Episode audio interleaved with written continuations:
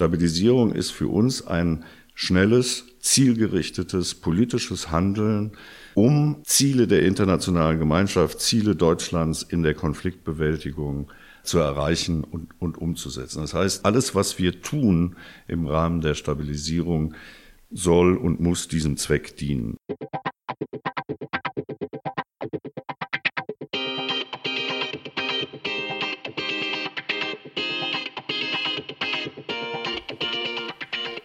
Herzlich willkommen zu Peace by Peace, einem Podcast zur Friedens- und Sicherheitspolitik. In diesem Podcast möchten wir der Frage nachgehen, wie wir in Deutschland besser dazu beitragen können, Krisen zu verhindern und Frieden zu fördern. Ich bin Sarah Brockmeier. Ich bin Research Fellow am Global Public Policy Institute, einem Think Tank in Berlin. Hier leite ich unter anderem den Peace Lab Blog, auf dem wir Debatten zu deutschen und europäischen Friedens- und Sicherheitspolitik führen. In diesem Podcast spreche ich mit Expertinnen und Experten aus der Praxis, aus Zivilgesellschaft und Wissenschaft und nicht zuletzt Beamten aus Ministerien. Ein solcher Beamter ist auch mein heutiger Gesprächspartner. Ich rede heute mit Rüdiger König. Er leitet die Abteilung S im Auswärtigen Amt. Die Abteilung S, das steht für Krisenprävention, Stabilisierung, Konfliktnachsorge und humanitäre Hilfe. Diesen Job hat er seit der Gründung der Abteilung im Jahr 2015. Vorher war er unter anderem Botschafter in Kabul, in Afghanistan und Leiter des Krisenreaktionszentrums im Auswärtigen Amt. Unter der Führung von Rüdiger König war Abteilung S 2016 und 2017 im Auswärtigen Amt auch federführend für die Entwicklung neuer Leitlinien der Bundesregierung für Krisenprävention, Konfliktbewältigung und Friedensförderung. Die Abteilung von Rüdiger König ist es auch, in die ein Großteil des Mittelaufwuchs für das Auswärtige Amt in den letzten Jahren geflossen ist, nämlich vor allem in die humanitäre Hilfe und Stabilisierungsprojekte. Rüdiger König habe ich gefragt, welche Herausforderungen er in seinen Themenfeldern in den nächsten Jahren sieht und auch, wie er sich bei der Umsetzung der Leitlinien die Zusammenarbeit zwischen der Bundesregierung und Zivilgesellschaft und Wissenschaft vorstellt. Wir haben auch darüber gesprochen, was das Auswärtige Amt und die Bundesregierung eigentlich unter dem Begriff Stabilisierung verstehen. Und nicht zuletzt haben wir diskutiert, ob es bald zu Verbesserungen in der Ressortkoordinierung zwischen den relevanten Ministerien zum Thema Krisenprävention und Friedensförderung kommen wird. Ein paar Worte noch zum Kontext vor dem Gespräch. Der Entwicklung der Leitlinien ging ein Debattenprozess mit der Fachcommunity voraus, der unter dem Schlagwort Peace Lab 2016 von uns beim GPPI organisiert und koordiniert wurde. Unter anderem taten wir das mit dem Peace Lab Blog. Es gab aber auch 2016 mehr als 20 Veranstaltungen von verschiedenen Ministerien und zivilgesellschaftlichen Akteuren, um die Leitlinien zu diskutieren. Auf diesen Debattenprozess bezieht sich Rüdiger König immer wieder in unserer Diskussion. Sowohl der Peace Lab 2016 Prozess und die Leitlinien als auch die Fortführung des Blogs durch unser Team bei GPPI wird mit Finanzierung des Auswärtigen Amts durchgeführt. Das heißt nicht zuletzt auch dieser Podcast. Dies also als Transparenzhinweis.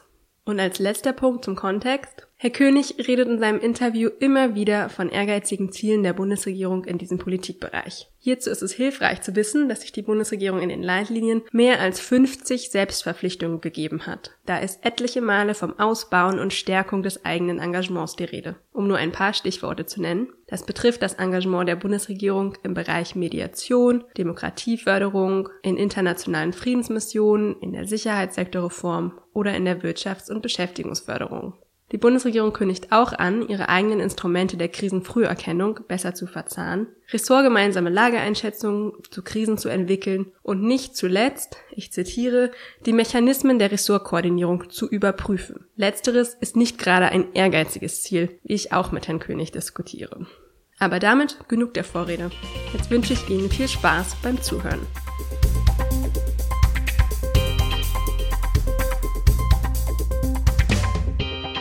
Willkommen, Rüdiger König, bei Peace by Peace und herzlichen Dank, dass Sie sich die Zeit für ein Gespräch mit mir nehmen heute.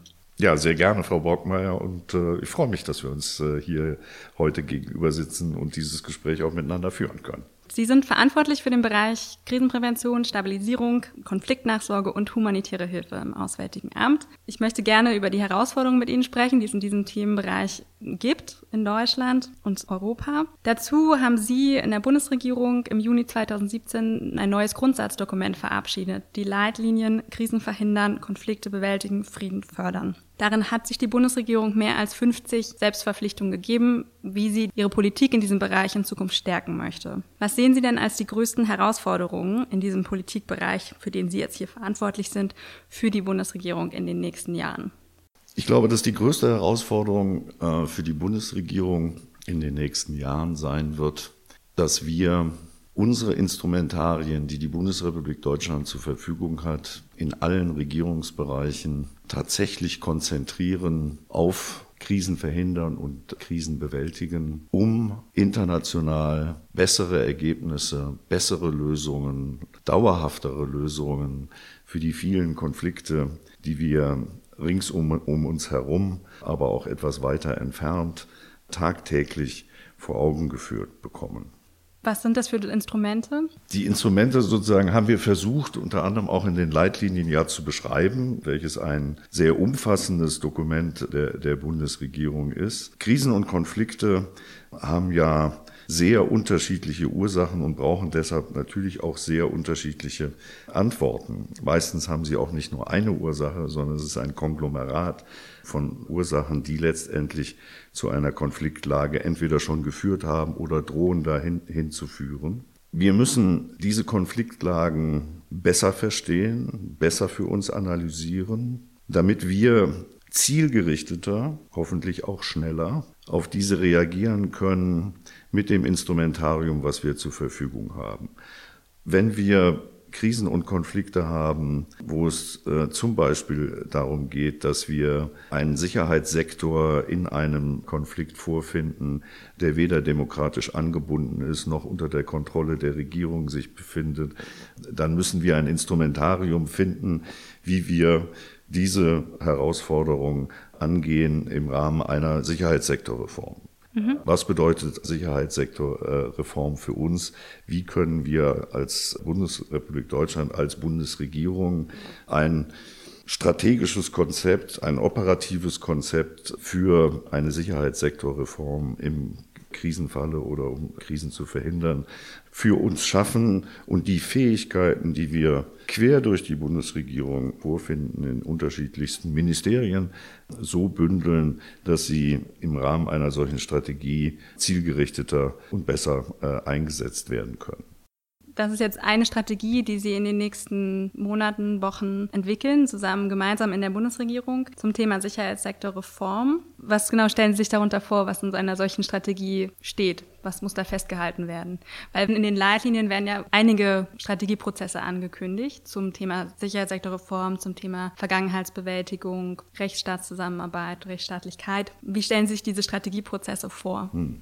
Also zunächst mal ganz banal werden solche Strategieprozesse natürlich entwickelt in vielen Gesprächen, die wir innerhalb der Bundesregierung dazu führen werden mit den Kollegen und Kolleginnen der anderen Ressorts. Und ich glaube, zunächst mal wichtig wird es sein, in einem solchen Strategieprozess ein gemeinsames Verständnis für uns herzustellen. Was meinen wir, wenn wir von Sicherheitssektorreform oder was meinen wir, wenn wir von Vergangenheitsbewältigung reden? Weil es gibt ja in diesen Bereichen unterschiedlichste Aspekte. Man kann Sicherheitssektorreform unter einem sozusagen sehr stark operativen Prozess fassen, wo es darauf ankommt, dass Expertise, uniformierte Expertise, sage ich jetzt mal, also Polizei und, und, und Militär eine Rolle spielt. Es ist ein Governance-Problem sicherlich auch, und ganz besonders auch ein, auch ein Governance-Problem. Und erstmal sozusagen das Wichtigste bei einem Strategieprozess ist festzulegen, wovon reden wir eigentlich. Und wenn ich weiß, wovon wir reden und das festgelegt haben, dann kann man sich überlegen, sozusagen, welche Ziele wollen wir denn mit unserem Engagement dann auch, auch erreichen? Wie passen die sich eigentlich ein in das internationale Handlungsgefüge? Denn wir werden das ja nicht alleine machen, auch nicht machen können und nicht machen wollen. Und das Dritte ist sicherlich ein Blick in, in unsere Instrumente. Was haben wir denn eigentlich wirklich zur Verfügung, um die strategischen Ziele zu erreichen, um in einem sozusagen ganz konkreten Handlungsumfeld sei es präventiv oder sei es, wenn die Krise schon eingetreten ist. Was können wir eigentlich wirklich leisten und was wollen wir, wenn wir sagen, da haben wir ein Defizit, wo, wo wollen wir das vielleicht weiterentwickeln? Wie kann man das auf eine bessere Basis stellen? Ähm, wie bringen wir zum Beispiel zivile Experten besser ins Feld. und schneller ins Feld. Das ist ein ganz breites Thema auch. Dazu haben wir ja parallel zu dem äh, Prozess unter anderem das Zentrum für internationale Friedenseinsätze sowohl rechtlich auf eine, eine bessere und neue Grundlage gestellt, als auch sozusagen operativ einen Veränderungsprozess eingeleitet. Und all das muss man in einer auch Teilstrategie für ein bestimmtes Instrumentarium oder für einen bestimmten äh, Bereich dann mit einbauen. Hm. Was gehört noch zu den Instrumenten? Also Sie haben jetzt das Personal genannt, die zivilen Experten. Was verstehen Sie noch unter Instrument dann in diesem Bereich? Also Instrument ist für mich ein positiv besetzter mhm. Begriff. Dazu gehört sicherlich auch Geld, natürlich. Ja. Ähm, finanziellen Ressourcen, die wir zur Verfügung haben, um präventiv äh, oder heilend handeln zu können, müssen natürlich gegeben sein. Das alles gibt's ja nicht umsonst, aber ich glaube, jeder Euro, den wir in Prävention und Friedenspolitik und in Konfliktbewältigung investieren, ist ein gut investierter Euro und zwar unter, unter jedem Aspekt. Ich brauche neben Geld natürlich auch die Strukturen in denen ich arbeiten kann, damit ich meine Experten und Expertinnen, die ich dann hoffentlich auch habe, entsprechend auch entsenden kann, sie einbinden kann in einen internationalen Prozess, sei es eine EU-geführte Mission oder die Vereinten Nationen, die so die klassischen auch Ansprechpartner sind. Das alles muss sozusagen strukturell so unterlegt sein, dass wir das auch leisten können. Da Sie jetzt die Strategie zur Sicherheitssektorreform angesprochen haben, da führen wir auch auf dem Peace Lab Blog gerade eine Debatte mit der Zivilgesellschaft, mit Wissenschaftlern, Experten, die Ihnen in der Bundesregierung auch sagen möchten, was Sie finden, was in dieser Strategie drinstehen sollte. Stellen Sie sich sowas Ähnliches für andere Strategieprozesse auch vor oder wie stellen Sie sich die Zusammenarbeit mit der Zivilgesellschaft und Wissenschaft vor in diesem Bereich, in den, den Sie jetzt leiten? Hm. Ich würde das gern tun für auch andere Bereiche als jetzt in Anführungszeichen Anführungszeichen nur Sicherheitssektorreformstrategie, wo wir es gemacht haben. Ich sage Ihnen auch gerne warum. Und das sage ich jetzt nicht nur, weil wir beide uns hier gegenüber sitzen. Aber aus meiner Sicht war die zivilgesellschaftliche Begleitung des Prozesses des Schreibens der Leitlinien über den Peace Lab Prozess eine wirklich Erfolgsgeschichte. Mhm. Ähm, wir haben viel gelernt. Wir haben viele Ideen bekommen. Wir haben viel Austausch gehabt äh, mit wissenschaftlichen Experten jeder Art und Form, mit Institutionen, mit Organisationen. Ich glaube, das war ein, wenn auch sicherlich aufwendiger, aber notwendiger Prozess. Und diese positive Erfahrung, die wir in dem Prozess gemacht haben, würden wir natürlich sehr gerne auch übertragen in jetzt die Phase, wo wir das dann Stück für Stück auch implementieren und umsetzen. Insofern ist jetzt äh, der Peace Lab Prozess für uns und das Einbinden der Zivilgesellschaft in das, was wir hier tun, keine Eintagsfliege gewesen und sollte es von Anfang an auch nicht sein, sondern wir wollen diesen Prozess gerne weiterführen. Ich hoffe, dass sozusagen meine sehr positive Einstellung und Einschätzung und Erfahrung mit dem Peace Lab Prozess genauso gilt für die Beteiligten in der Zivilgesellschaft, dass die das auch so wahrgenommen haben. Mir scheint das so zu sein.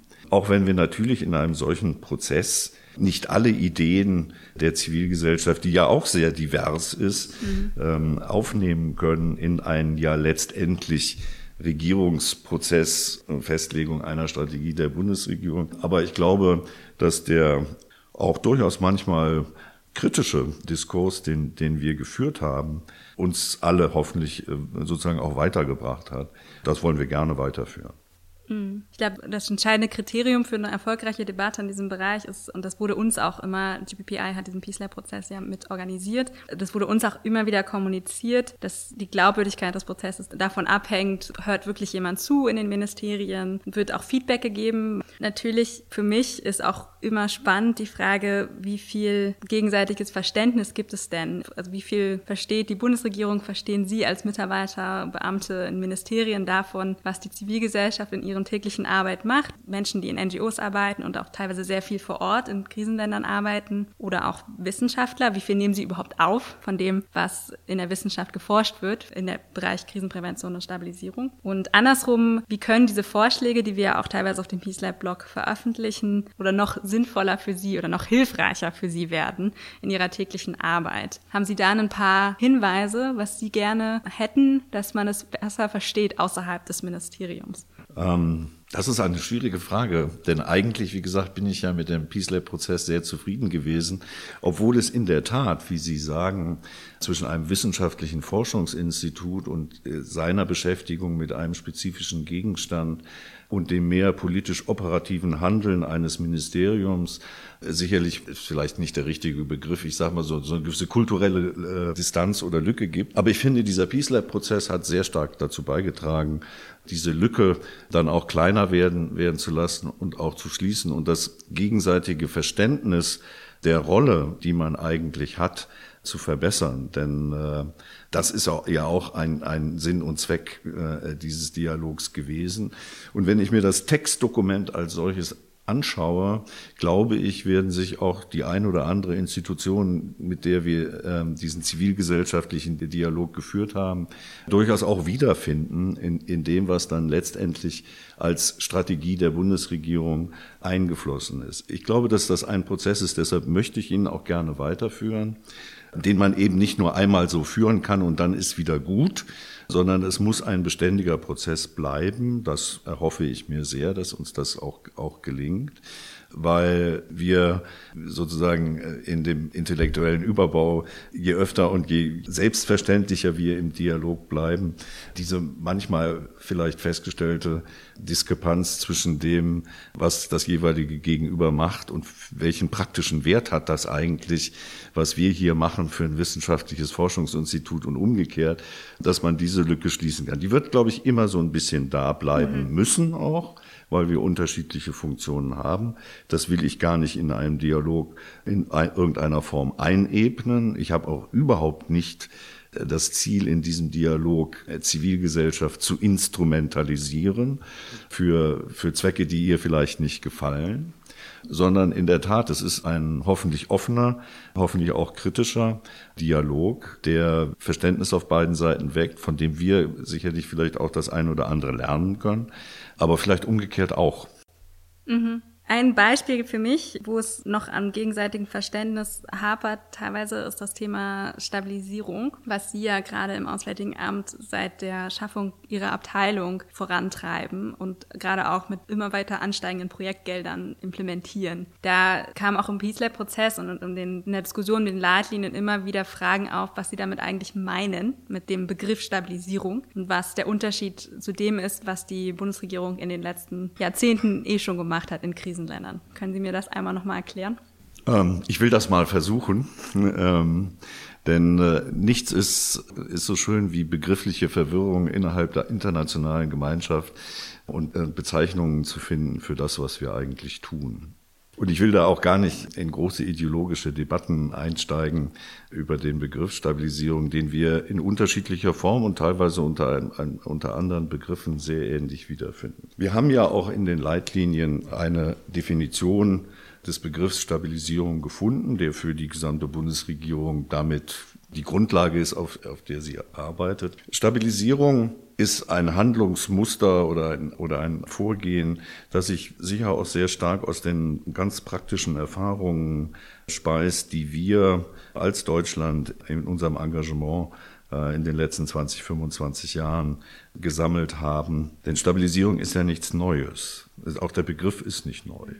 Ich will jetzt keinen historischen Diskurs machen und auch keinen Exkurs, aber der Begriff Stabilisierung ist ja zum ersten Mal jedenfalls für uns als, als Bundesregierung Anfang der 90er Jahre letztendlich geprägt worden im Zusammenhang mit dem Jugoslawien-Konflikt. Da gab es zum ersten Mal so den Stabilisierungsfonds für Jugoslawien, Südosteuropa. Äh, da findet es sozusagen seinen Ausgang. Stabilisierung wird für vielerlei Formen äh, letztendlich benutzt. Ich will mal versuchen, eine relativ kurze und hoffentlich verständlichen Ansatz dazu zu finden, was wir sagen. Stabilisierung sind Instrumente, Projekte, Unterstützungsleistungen, die wir ganz eng gebunden an einen politischen Prozess koppeln, der Grundlage des Handelns der internationalen Gemeinschaft in einem Konflikt und in, in, einer Krise ist. Das heißt, es ist aus unserer Sicht des Auswärtigen Amtes ein eminent politischer Prozess. Und man sollte es auch nicht an der Art und Weise der Projekte festmachen, die da, die da gemacht werden, sondern das Entscheidende ist, wofür setze ich das eigentlich ein? Stabilisierung ist für uns ein schnelles, zielgerichtetes politisches Handeln, um Ziele der internationalen Gemeinschaft, Ziele Deutschlands in der Konfliktbewältigung zu erreichen und, und umzusetzen. Das heißt, die unmittelbare Verbindung des operativen Handelns zu einem politischen Überbau, ob das nun eine Strategie ist oder sonst irgendwas, äh, sei mal dahingestellt. Es kann auch eine wie auch immer geartete zum Beispiel Mandatserteilung des Sicherheitsrates sein, der einer VN-Mission diverse Aufgaben zuteilt. Und alles, was wir tun im Rahmen der Stabilisierung, soll und muss diesem Zweck dienen. Das heißt vornehmlich den politischen Konfliktlösungszielen, auf die wir uns geeinigt haben, auch zu erreichen. Das ist der Kern letztendlich von Stabilisierung, wie wir ihn verstehen. Die Instrumente können dabei sehr, sehr vielfältig sein, die da zum Einsatz kommen. Wichtig ist, dass sie eng an den politischen Prozess gebunden sind. Sie haben es jetzt gesagt, zweimal Instrumente können vielfältig sein und es ist gar nicht so wichtig, was genau man dann an Projekten macht. Aber könnten Sie trotzdem noch mal ein Beispiel nennen? Hm. Was genau macht man dann operativ vor Ort, hm. wenn man Stabilisierung hm. macht? Also ich würde mal kurz widersprechen. Äh, Oder es wofür ist, gibt man Geld Es ist nicht wichtig, was wir Projekte machen. Das nicht. Es ist ganz, ganz enorm wichtig, ja. was wir für Projekte machen. Sie müssen halt nur dem Zweck und dem politischen Ziel zugeordnet sein und auch zuordnenbar sein, damit man diese Ziele auch erreicht. Ich gebe mal ein ganz praktisches Beispiel aus dem sozusagen täglichen Leben der Stabilisierung und ich entführe Sie jetzt mal alle in den Irak. Und wir haben im Irak in den letzten Jahren massive Stabilisierungsoperationen auf den Weg gebracht vor dem Hintergrund des Konflikts mit dem IS, in dem sich der, der Irak befand und all seinen furchtbar schrecklichen äh, Auswirkungen auch. Und das große politische Ziel war letztendlich sozusagen dem IS keinen Raum im Irak zu geben, und das Gebiet, das Staatsgebiet des Irak unter der Kontrolle der legitimen Regierung zu halten. Das war ja vor vier, fünf Jahren keineswegs der Fall in vielen Gebieten. Dazu gibt es unterschiedlichste Instrumentarien. Ich greife mal eins raus. Was machen wir denn eigentlich, wenn es tatsächlich gelungen ist, ein Gebiet vom IS zu befreien? Wie bringe ich es eigentlich fertig, dass wir die legitime Kontrolle wiederherstellen?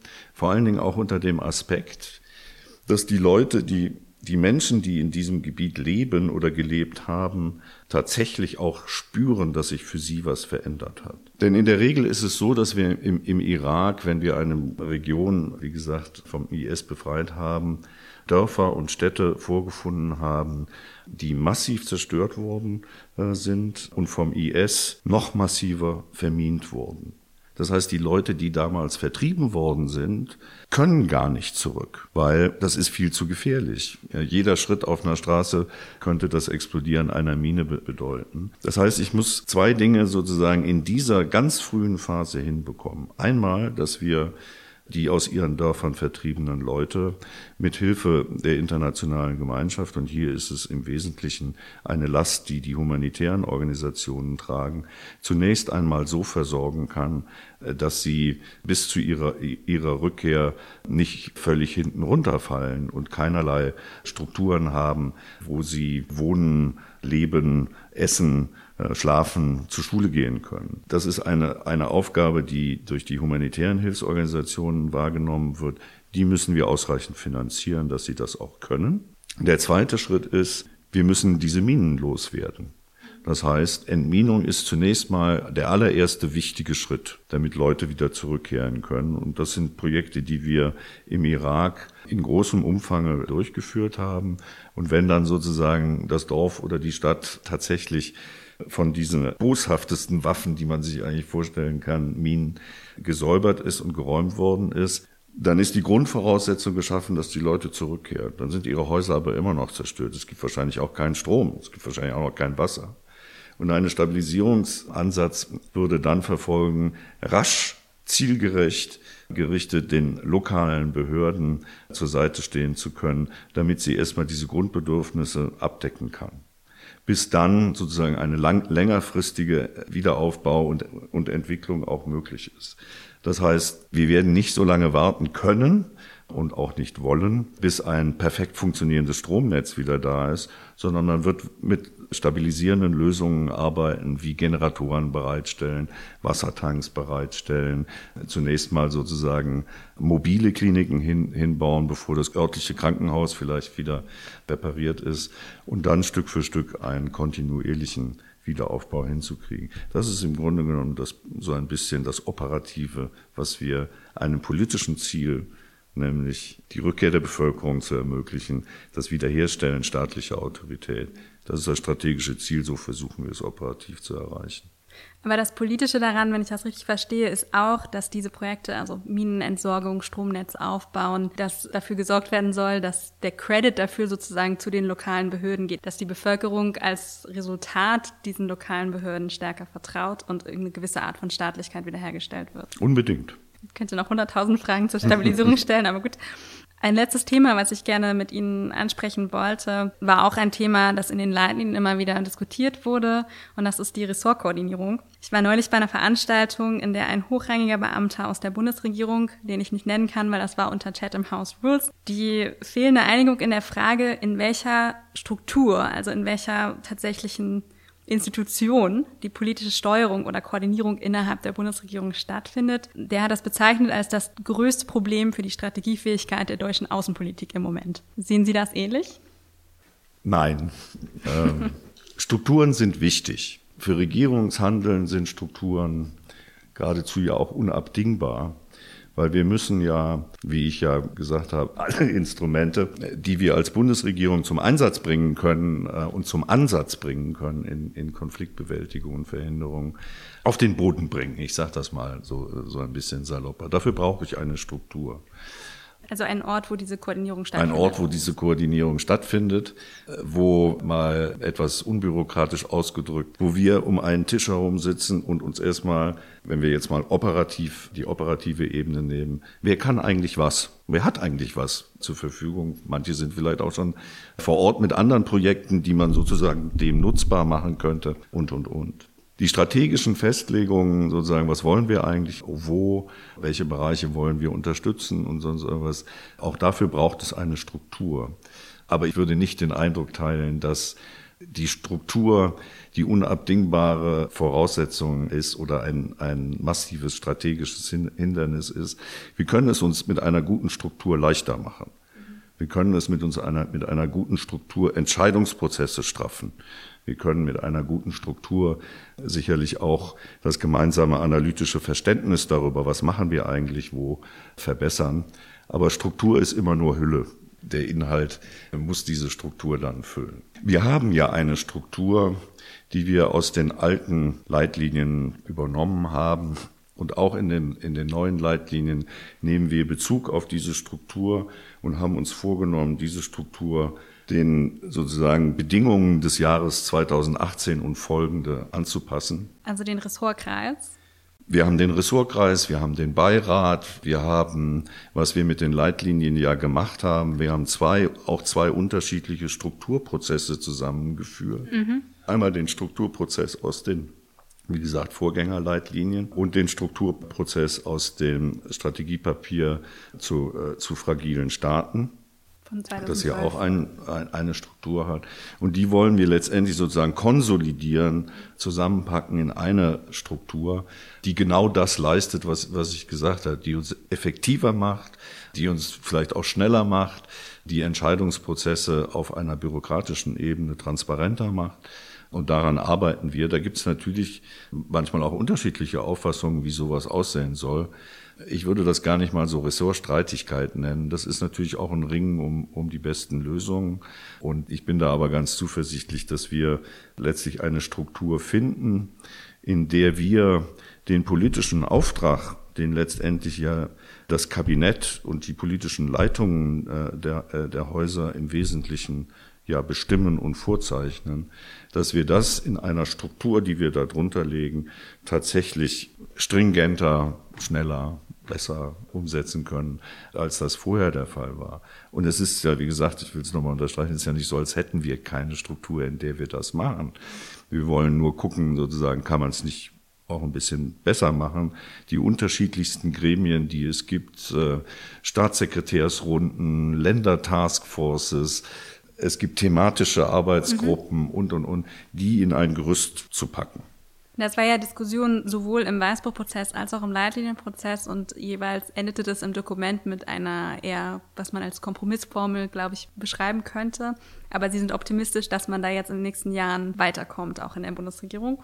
Ich bin immer optimistisch und ich bin auch in diesem Punkt optimistisch, dass wir in der Tat strukturelle Veränderungen in diesem Bereich sehen werden der genauso wie in dem Peace Lab-Prozess wahrscheinlich nicht alles widerspiegeln wird, was die unterschiedlichen handelnden Akteure so in ihren Köpfen haben und sich vorstellen, sondern es wird äh, sicherlich ein Kompromiss sein.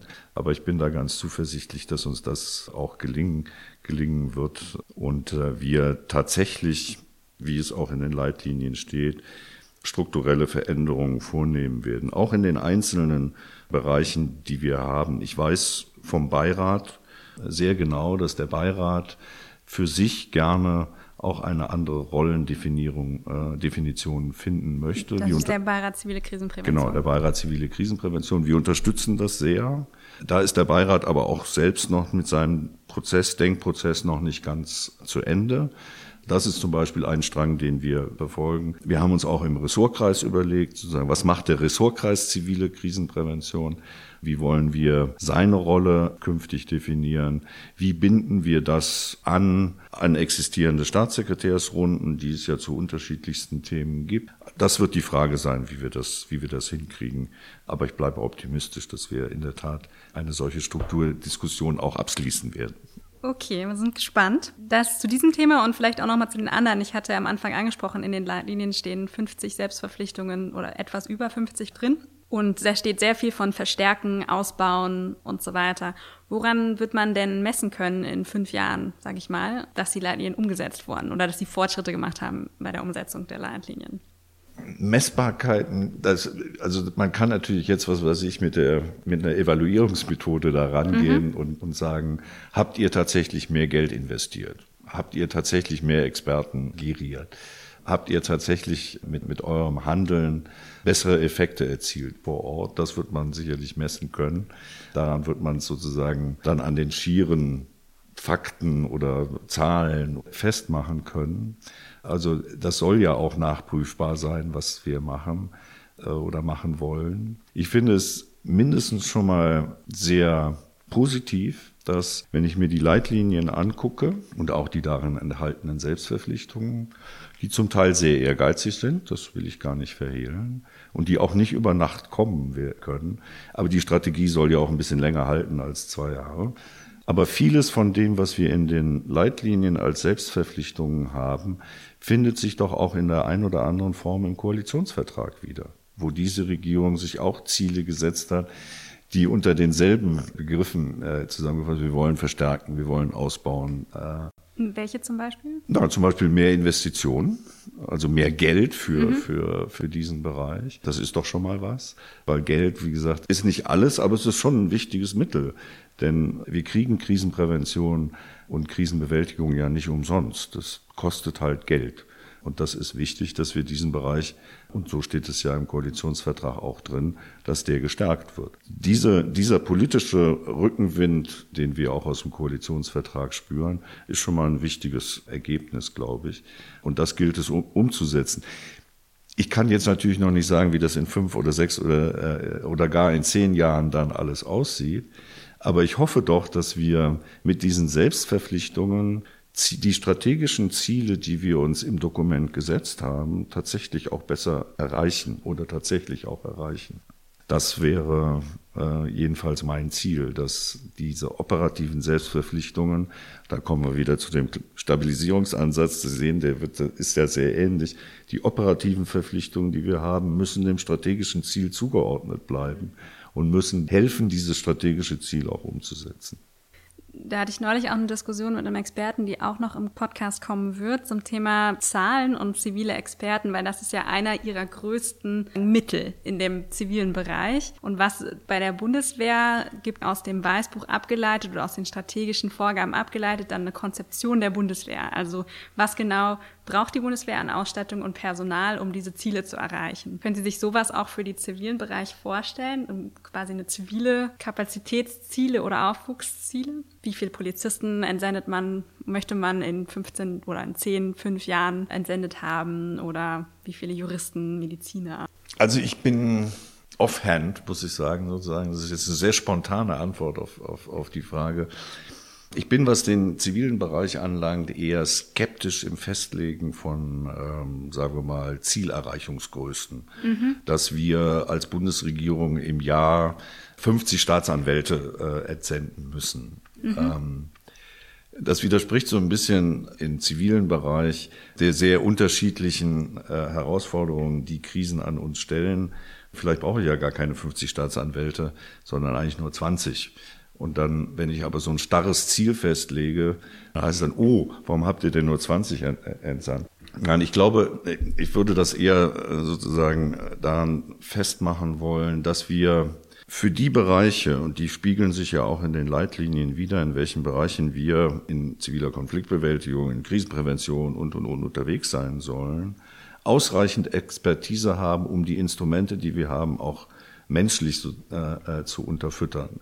Das heißt in der Tat, ich brauche einen gewissen Stamm, um im Beispiel zu bleiben, äh, von, was weiß ich, Staatsanwälten, Richtern, Juristen. Ich brauche einen gewissen Stamm an Polizei, mhm. äh, wo die Anforderungen immer stetig wachsen. Polizei ist, ist ein Bereich, auch in internationalen Missionen, der immer weiter ausgebaut wird. Die schiere Zahl ist sicherlich auch wichtig irgendwo. Noch viel wichtiger ist mir, dass wir genau die Expertise generieren, die gebraucht wird. Ich glaube, ein komparativer Vorteil, den wir im Polizeibereich haben, den wir angesprochen haben, wir haben eine hervorragende Expertise in der Ausbildung. Ich glaube nicht, dass es unbedingt notwendig ist, dass Deutschland jetzt einen Polizisten in eine Mission entsendet, der, ich sage das jetzt mal so salopp, letztendlich auf der Kreuzung den Verkehr regelt. Aber was wir gut können, ist Ausbildung. Das ist nachgefragt. Das heißt, den Bereich müssen wir stärken und bedienen können. Und dafür müssen wir auch die Voraussetzungen versuchen zu schaffen, dass uns das mehr, mehr gelingt, dass wir mehr darauf achten, auch diese komparativen Vorteile, die ich angesprochen habe, zum Einsatz zu bringen, weniger an starren Zahlen das festmachen zu wollen. Ja, vielleicht kleiner Plug für die Ausbildung. Da gibt es auch mehrere Artikel auf dem Peace Lab Blog gerade zum Thema SSR und Ertüchtigung und Ausbildung und was man da alles noch beachten sollte, beziehungsweise was die Bundesregierung beachten sollte. Letzte Frage, weil das würde ich gerne noch unterbringen, weil wir haben über die Zivilgesellschaft, Wissenschaft gesprochen, noch nicht wirklich über den Bundestag, aber grundsätzlich auch für dieses Thema Öffentlichkeit und das Debatte zu diesen Themen in der Öffentlichkeit. Was glauben Sie, kann man da machen noch in den nächsten Jahren, um zivile Krisenprävention oder Krisenprävention, Stabilisierung, humanitäre Hilfe, ihre Themen auch stärker in die öffentliche Debatte zu tragen? Hm. Also zunächst mal lobende Worte. Ich habe mich sehr darüber gefreut, dass es auch in dieser Legislaturperiode wieder einen Unterausschuss des Auswärtigen Ausschusses zu Krisenprävention geben wird. Es gibt darüber hinaus den Ausschuss für Menschenrechte und humanitäre Hilfe auch wieder. Das ist sehr gut, sehr hilfreich, denn der Bundestag war, wenn ich auf die letzten drei Jahre zurückschaue, die diese Abteilung existiert, ein wichtiger Begleiter dessen, was wir hier getan haben und auch tun. Und äh, das wird künftig auch so bleiben. Das freut mich sehr, dass das so ist.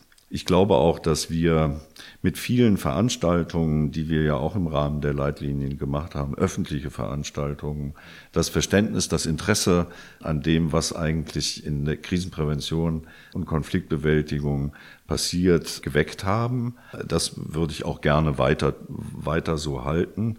Und da alle Möglichkeiten nutzen, die wir haben. Es gibt natürlich moderne Kommunikationsmittel wie, es gibt einen Twitter-Kanal der Abteilung S, ähm, den gibt es jetzt seit einem seit ein paar Wochen und Monaten. Wir machen äh, andere Öffentlichkeitsarbeitsdinge, um das Thema sozusagen auch mit einer breiteren Öffentlichkeit weiter in der Diskussion zu halten, Verständnis darüber zu wecken. Am Tag der offenen Tür haben wir immer einen Stand für die humanitäre Hilfe zusammen mit den äh, mit unseren Partnern vom Roten Kreuz äh, wo wir das auch sehr praktisch darstellen, dass es auch zum Anfassen da ist, dass man konkret sieht, was machen die eigentlich. All das will ich, äh, wollen wir gerne natürlich weiterführen und vielleicht da auch noch ein bisschen besser werden, als wir. Man kann immer besser werden und das ist auch so ein bisschen das Leitmotiv, was wir für, für uns hier in dieser Abteilung haben.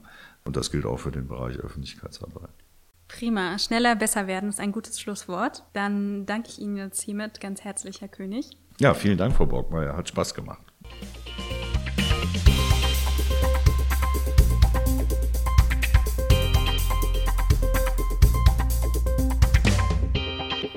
Das war eine weitere Folge von Piece by Piece. Falls Sie es noch nicht gemacht haben, hören Sie gerne auch in die ersten Folgen hinein. Darin spreche ich zum Beispiel mit dem ehemaligen grünen Bundestagsabgeordneten Winfried Nachtwey über die Ursprünge des Politikfelds der Krisenprävention und Friedensförderung in Deutschland und über konkrete Planziele für diesen Politikbereich. Ich spreche auch mit Almut Wieland Karimi und Sebastian Dvorak vom Zentrum für internationale Friedenseinsätze, vom ZIF, darüber, wie sich Deutschland besser in der Friedensmediation aufstellen könnte. Und in den nächsten Wochen wird es spannend weitergehen. Zum Beispiel mit dem ehemaligen Polizeiberater des UN-Generalsekretärs, Stefan Feller. Also ich hoffe, Sie bleiben dran. Für mehr Informationen zum Nachlesen oder wenn Sie selber beitragen möchten, besuchen Sie uns auch gerne unter www.peacelab.blog. Hier finden Sie in den nächsten Wochen auch alle weiteren Folgen von Peace by Peace. Und folgen Sie at peacelabblog auf Twitter. Dieser Podcast zuletzt ist auch ein Experiment. Ein Experiment dazu, wie wir diese Debatten zu den Instrumenten der Außen-, Sicherheits- und Entwicklungspolitik in Deutschland besser und gezielter führen können. Deswegen ist uns Ihr Feedback auch besonders wichtig. Schicken Sie uns dieses gerne direkt an piecebypiece at gppi.net. Für heute sage ich damit erstmal Tschüss und bis zum nächsten Mal.